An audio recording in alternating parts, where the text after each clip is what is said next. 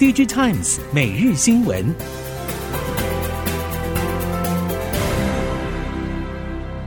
听众朋友们好，欢迎收听 DigiTimes 每日新闻，我是翁方月，现在为您提供今天的科技产业新闻重点。首先带您关心，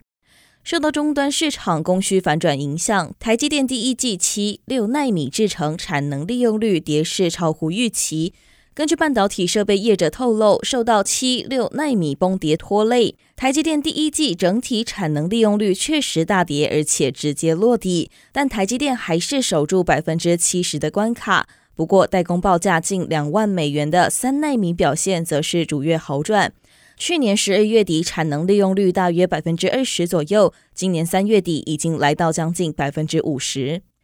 根据半导体业者指出，台积电第一季产能利用率落底，第二季将止跌缓步回升。主要助攻大客户为 NVIDIA 超微的 AI CPU 与 GPU 伺服器平台大单，采用七五奈米家族制程，以及苹果采用 N 三一的新机拉货将启动。在产能利用率落底回升且全面续涨百分之六的代工价格收效之下，台积电上半年业绩跌幅应该可以收敛。整体业绩优于市场预期。受惠于 ChatGPT 近期掀起产业高度话题，带动算力以及资料数据储存需求将快速增长。随着生成式 AI 发展成为趋势，GPU 晶片龙头 NVIDIA 将成为最大受惠者。虽然今年 DRAM 和 NAND Flash 合约价格还是处于小幅下跌，但终端出货动能持续复苏。记忆体模组大厂威刚表示，随着记忆体价格触底，看好第一季营收将逐月增温，第二季也将优于第一季。而立积型记忆体厂华邦电二月营运也止跌回升，预计第一季可望触底，单月投片规模也将逐步增加。台厂认为，生成式 AI 技术虽然带来 HBM 爆发成长的激励，扩散到整体记忆产业全面性复苏回温，还需要一段时间酝酿。短期内处于供过于求的库存调节，但除了云端大厂的投资之外，各类终端 AIoT 应用搭载的记忆体需求也将持续增长，为未来记忆体产业投下长期成长的火苗。IC 通路厂大连大在三月八号举行线上法说会。大连大表示，目前整体库存天数大约八十六天，将持续去化库存，预计今年第二季底可以恢复到正常水位。针对市况，大连大预计第二季为景气谷底，个人消费性电子产品需求持续疲软，车用、工控、资料中心以及伺服器等领域可望持续成长。展望今年，大联大副总林春杰表示，根据调研机构指出，今年是半导体调整年，全球营收下降大约百分之六点五，二零二四年才会回到正常水准。目前大联大客户拉货趋向保守，不如前两年积极拉货，因此整年的成长幅度难以量化。显示驱动 IC 业者陆续公布二月营收表现，在各类应用陆续有急单挹注的情况之下，多数厂商的营收都比上月进一步提升。只不过与去年同期相比，还是有比较大的衰退，包括联咏、矽创、天钰等厂商，二月营收表现有一定程度的成长。整体来看，除了手机需求的前景看起来还很低迷之外，其他应用都有望逐步迎来需求回补。尤其大尺寸、中尺寸显示驱动 IC 确实看到许多订单复苏。多数显示驱动 IC 设计业者认为，TV、IT 等应用库存去化已经维持很长一段时间，现在整体库存水位和面板供需平衡状态都有明显转好。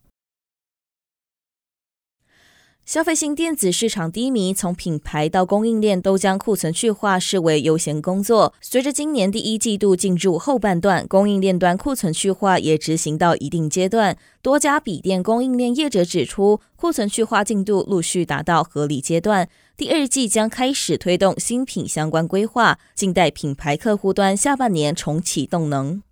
包括电声、电源、键盘等多家笔电供应链业者指出，先前因为高库存影响笔电在内的 PC 产品，在去年第四季营收贡献。不过，美绿、智深、达方、群光、群电等业者透露，经过先前库存积极去化，情况已经改善。群光透露，目前库存天数已经与过往相似，控制在八十天以下。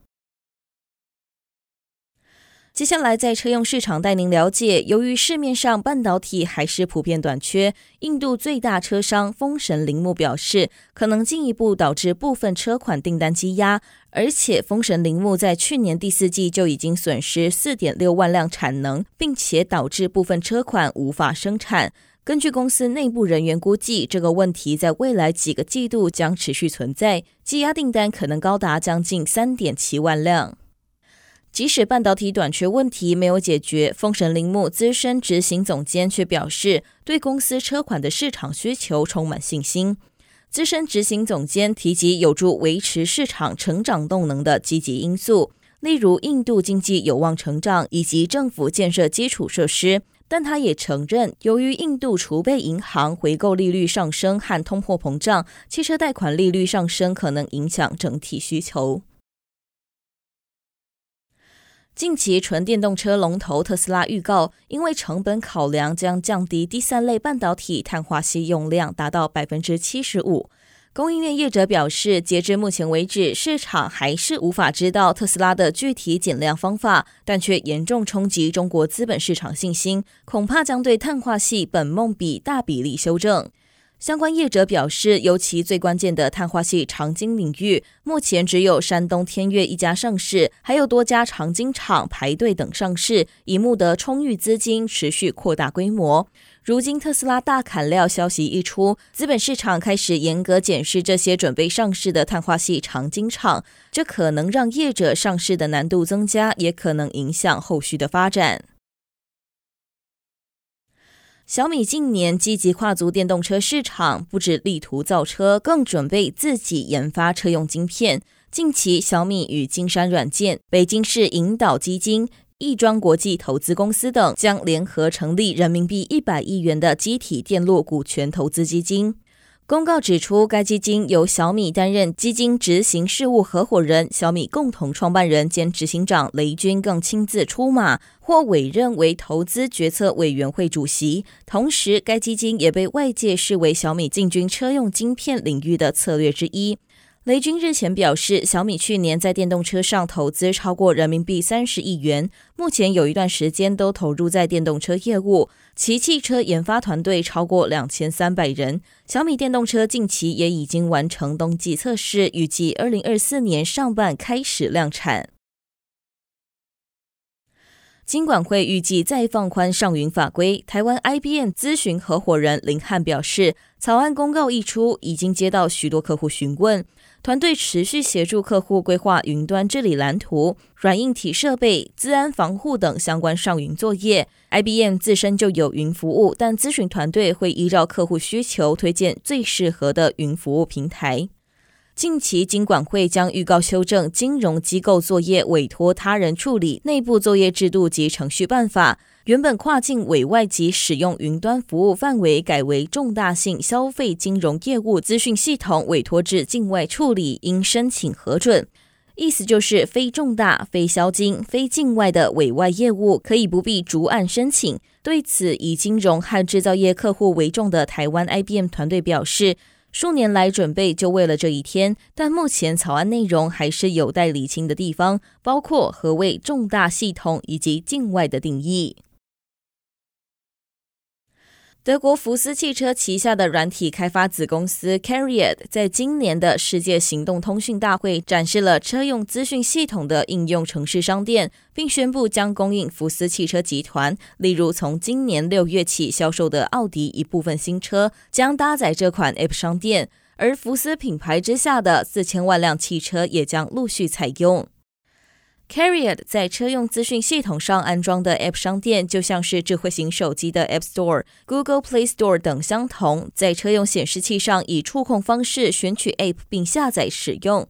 这也将是全球第一个专用于汽车的 App 商店。另外，Cariad 也宣布与南韩三星电子旗下的美国哈曼国际工业展开合作，将在 App 商店提供音乐串流服务 Spotify、餐厅评论网站 Yelp。电动车充电管理、搜寻停车场等现有的 App，以及自家开发的应用程式。